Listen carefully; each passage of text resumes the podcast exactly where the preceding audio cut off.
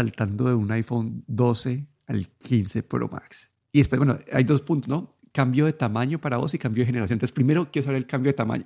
A ver, el cambio de tamaño, eh, tengo que decir que lo he notado eh, un poco más porque con el 12 Pro eh, todavía me alcanzaba la mano para hacer todo con una mano y sin tener que hacer demasiado malabarismo. Y ahora con el 15 Pro Max, pues tengo que hacer, a veces, aún, aún lo utilizo muchas veces con una mano, pero hay que hacer un poco más de malabarismos ahí para poder llegar al otro lado de la pantalla y a la parte de arriba. Es un poquillo más eh, complicado al utilizarlo con una mano. Pero tengo que decir que eh, lo que es el peso y el tamaño, aparte de lo que es la mano, utilizarlo con una sola mano, no lo he notado tan grande ni tan pesado como yo pensaba que iba a ser. En ese aspecto ha sido una sorpresa, ¿no? Porque siempre había tenido, había sido reticente en, eh, para actualizarme a un tamaño más grande. Eh, pero sobre todo por eso, porque pensaba el peso y el tamaño en el bolsillo y todo, pero después de todo no se nota tampoco tan pesado, no sé si sea por este nuevo diseño eh, de titanio. Y luego el tamaño eh, en el bolsillo, por ejemplo, tampoco es algo que se note tanto, no es tan gran la diferencia. Lo único sí que con la mano para alcanzar algunas zonas sí que se nota un poquito, pero, pero tengo que decir que ha sido eh, un cambio digamos, eh, mm, una sorpresa a mejor. ¿Y la batería? La batería sí que he notado ahí, sobre todo el 12 Pro, después de utilizarlo durante tres años, eh, tenía la batería ahora en el indicador este que tiene de batería ponía que estaba al 82%. Sí que me costaba mucho llegar a final de día sin hacer, no soy una persona que utilice mucho el teléfono. Eh, por las mañanas lo utilizo para escuchar música mientras entreno y luego a veces mientras corro en la cinta ahí veo algún vídeo, pero no más de a lo mejor de 15 a 20 minutos de vídeo al día, música una hora y media con los AirPods. Y luego veo las noticias, a lo mejor, no sé, no, no, tenía mucho uso, pero la batería no llegaba a, final del día. Siempre a final del día se me ponía ya al 10%, a veces incluso tenía que cargar por las tardes. Y ahora con este ya sí que el problema de la batería, haciendo lo mismo, eh, la batería a final del día tengo muchas veces hasta un 40% todavía. Algún día sí que, que lo he utilizado mucho, mucho, mucho porque he estado instalando aplicaciones y haciendo otras cosas. Eh, sí que he llegado a un, a un 25% a final del día, pero de normal eh, me llega al 40% para final del día. Así es que la batería sí que lo he notado bastante. Y, y la verdad es que sí, la batería yo creo que ahí sí que sí que ha habido un progreso. También habrá que ver cómo esta batería evoluciona ¿no? durante tres años, pero bueno, el, el, todo, el 12 Pro, sobre todo la batería lo había notado mucho más en este estos últimos meses. Eh, este problema de batería al principio no, no al principio utilizarlo hace tres años no había tenido ningún problema pero sí que la batería de alguna manera se degradó bastante en este último año pero bueno ahí con el Pro Max espero que la batería ya no vuelva a ser un problema, ¿no? En los próximos tal vez tres años.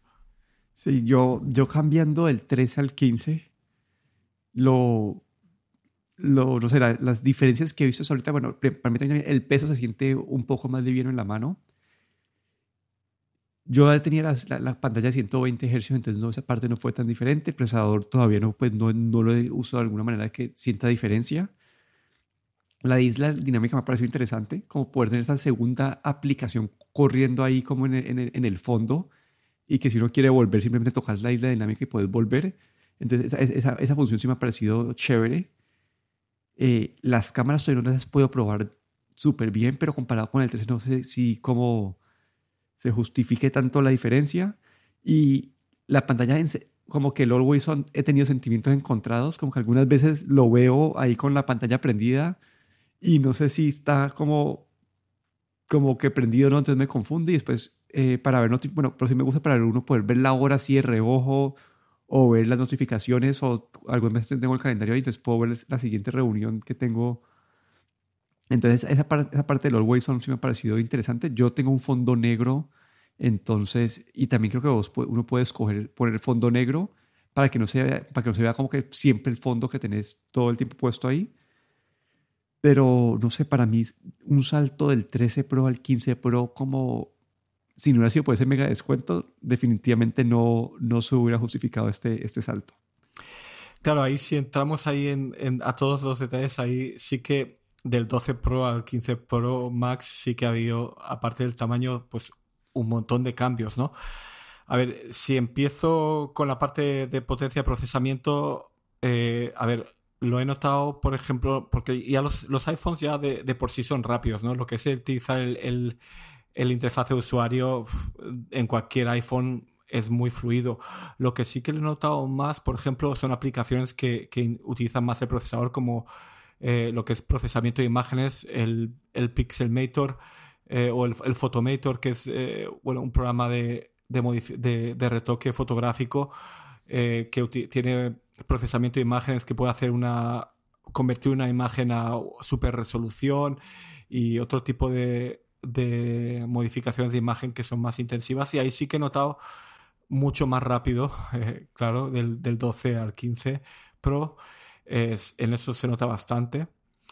Luego, en, eh, la parte de cámaras, eh, en los cinco aumentos que tiene el Pro Max, eh, sí que se nota, claro, un, de antes que, de los dos aumentos que tenía, creo que era en el 12, a estos cinco aumentos, la verdad es que se nota bastante. Se puede llegar a, por ejemplo, a veces ves un árbol o un objeto que lejano que antes probablemente ni harías la foto porque pensabas que iba a estar demasiado lejos, pues ahora con los cinco zooms, pues sí que le, sí que le haces la foto y la verdad es que vale la pena. Luego, claro, el sensor principal es el que más resolución y el más detalle capta. Estos, este zoom, aunque es muy estable, pero claro, el sensor no es el mismo que el principal, los detalles no son los mismos, pero bueno, es interesante tener esos cinco aumentos. Luego, de de lo que es la pantalla, ahí sí que sí que tengo ahí a lo mejor un poco un poco de opinión diferente a, la tuya, ¿no? Sobre todo empezando con lo que es la pantalla siempre encendida. He optado por desactivar la pantalla siempre encendida y a ver, eh, esto para mí el, tener eh, el teléfono con la pantalla siempre encendida mm, eh, me resulta molesto porque es, distrae mucho, ¿no? Estás en cualquier... Llegas a casa y dejas el, teléfono boca arriba viendo la pantalla y al estar encendida como de alguna manera atrae tu atención y es algo que, que me molestaba un poco, aunque bueno, eh, está hecho, tiene esta opción, por ejemplo, para que los colores, eh, como mencionaste tú, que el, el, papel de fondo desaparezca y se haga negro y se baje bastante el tono, eh, pero aún así me molestaba mucho, el, me parecía una distracción y al final opté por desactivarlo. Y así es que ahí sí que eh, ese, ese adelanto, digamos, para mí, pues no, no lo vi, me, me molestó más que nada. Así es que lo desactivé. Eh, luego los, los 120 hercios eh, de refresco, que del 12 Pro al, al 15 sí que había un cambio. Eh, sí que se nota el interfaz más fluido, pero tampoco es algo. Yo no soy de juegos con el, con el teléfono, entonces básicamente 60 hercios, más de 60 hercios, mm, aparte de que el interfaz se ve un poco más fluido, pero no lo vas a ver eh, si no juegas, no lo vas a notar. En los vídeos normalmente grabados siempre no se graban a, más de 60 hercios, no se graban, o 60 fotogramas por segundo no, no se graban, entonces es algo que apenas eh, es una diferencia, pero muy sutil. Sí. Ahí yo, donde sí he notado, por eso yo desde el 13 lo he tenido y por eso sí lo notaba, es cuando yo, yo leo mucho pues, en el celular, como yo tengo pues la aplicación de Kindle y todo eso en el celular, y cuando haces el scroll de como para ir moviéndote de, de página en página, como antes en el de 60 Hz las letras se ponen borrosas en el momento que estás haciendo scroll, y acá pues no quedan borrosas. Entonces es una mini mejora, pero sí hace que la experiencia mejore. Va. Y luego, otra cosa que menciona la isla dinámica que mencionaste, sí que lo veo interesante. Lo único que creo que la isla dinámica podría tener mucha más utilidad. Eh, no he visto así muchos desarrolladores todavía hacer uso de esta isla dinámica de maneras, porque claro, aquí depende de los desarrolladores de terceros, aplicaciones de terceros que puedan hacer cosas mucho más interesantes de las que ya Apple ofrece, ¿no? Que son interesantes, ¿no? El ver, sobre todo cuando está reproduciendo música, ver ahí eh, isla dinámica, poderle apretar ahí, mantienes apretado y poder abrir el control de música y otras cosas, pero me gustaría ver más, más utilidad de aplicaciones de terceros. No sé si ahí tú has tenido alguna experiencia con alguna aplicación aparte de las de Apple o qué con, con esta isla dinámica.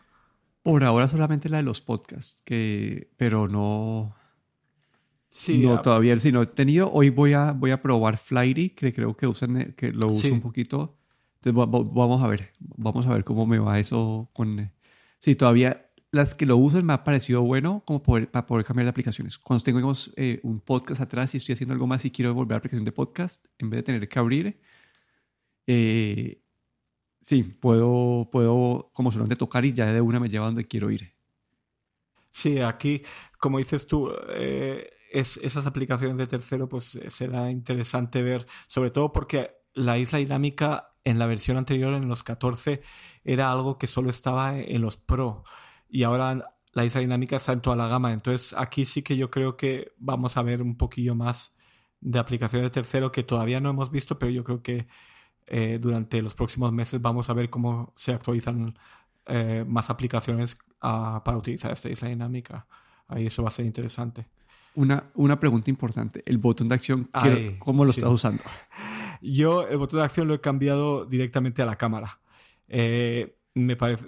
Hay, he visto vídeos de mil de hacer mil cosas con el botón de acción, eh, pero para mí eh, la cámara era lo más, lo más importante y lo cambié inmediatamente a eso porque tengo el teléfono lo tengo siempre silenciado. porque las notificaciones me vibra el Apple Watch, entonces el teléfono siempre lo he tenido silenciado. Entonces, el, la, función de silencio era lo que menos me interesaba y directamente le puse la de cámara. No sé qué hiciste tú con el botón de acción.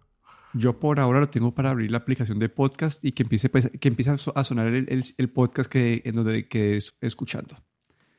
Entonces, antes me tocaba, porque después de que cuando he escuchado un podcast en, los, en la última hora, que hay como que en el Now Playing, pero después de eso te toca abrir la aplicación y y ponerlo, entonces por hundir ese botón y de una... He pensado en otras acciones, pero por ahora es la que más uso, creo que le puedo encontrar.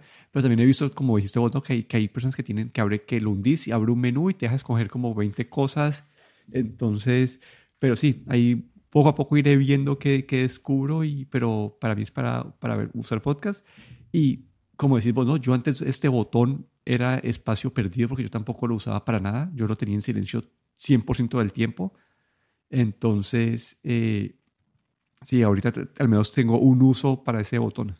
Sí, además, claro, con la aplicación de atajos, shortcuts, ahí puedes hacer, eh, programar este botón. Yo he visto que dependiendo de, del modo en el que esté el teléfono, si lo tienes en modo, en, ¿cómo se llama? modo concentración o modo trabajo, puedes hacer que este atajo haga una función diferente, ¿no? Y entonces puedes programarlo para hacer mil cosas, puedes hacer que salga un menú también. Eh, hay muchas cosas que se pueden hacer, pero sobre todo la parte de los menús que he visto yo los que hacen atajos donde hay menú, yo creo que ahí pierde un poco esa utilidad, ¿no? Porque ya no es algo que hace inmediatamente, sino que tienes que ir a ese menú y luego seleccionar algo del menú para que haga algo. Pero lo que me pareció más interesante es que dependiendo del estado en el que está el modo en el que está el teléfono, si está en modo trabajo, modo tiempo libre, en modo concentración, ahí poder que haga una, poder que la acción sea diferente, ¿no? Inmediatamente, sin tener que ir a través de un menú. Esa, esa parte me pareció interesante, pero todavía no, no, no he pensado muy bien en, en, qué podría hacerle. Y nada, lo dejé en la cámara porque por, por ser lo más, digamos, lo más fácil para mí, pero la parte de podcast, como tú, que tú sí que eres un, un ávido eh, de escuchar podcast, sí que entiendo también puede ser muy buena, muy buena acción. Sí, pero entonces al final aprobas de, de tu nueva adquisición. Sí, la verdad es que sí. Lo único que, a ver, si tengo algo de lo que estoy arrepentido, y es que pedí este 15 Pro Max con un terabyte de, almacenamiento. Uy, y creo que me pasé. Creo que no, que con 512 hubiera tenido suficiente, porque tengo 512 eh, gigas en mi MacBook Air y ahora tengo un tera en el, en el iPhone. No, no, realmente no me hacía falta y no sé por qué pensé que a lo mejor y, y no, realmente un terabyte no hace falta para nada. No voy a grabar vídeos, no grabo muchos vídeos y no, no sé, ahí, ahí creo que me pasé. Pero bueno, ya aprendí la lección. Sí, yo lo que siempre he hecho ahí es, siempre antes de hacer la compra, voy a, a los settings, veo cuánto estoy utilizando y si veo que estoy cerquita al límite, incremento el, el, el, almacenamiento, si no, me mantengo en el mismo nivel. Como que así pasé de 64 a 128 y ahora estoy en 256. Vale, yo tenía, yo estaba, tenía el anterior, el, el 12 Pro tenía 512 y tenía todavía como 200 gigas libres y debería haberme quedado con 512, pero bueno, ahí me pasé un pelín, pero ya Ya para la siguiente ya... Eh, mirarlo como oportunidad para grabar videos en 4K. Exacto, exacto. Tengo, de hecho, tengo el setting puesto a 4K para grabar vídeos, pero con 24 eh, frames por segundo. Pero bueno, a ver, será, será excusa para grabar más vídeos, ¿no? Sí. Pero bueno, eso es todo por el episodio de hoy. Aquí me despido, de Solo. Y aquí Guillermo Ferrero.